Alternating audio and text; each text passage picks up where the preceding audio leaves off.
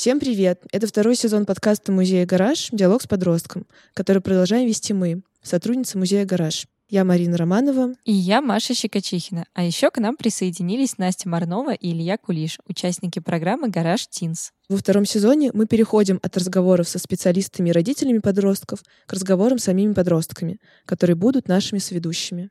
Привет, меня зовут Настя, мне 16 лет. Этот сезон подкаста мы пишем в первую очередь для подростков, их родителей, учителей и всех, кто хочет разобраться в своих отношениях с нами.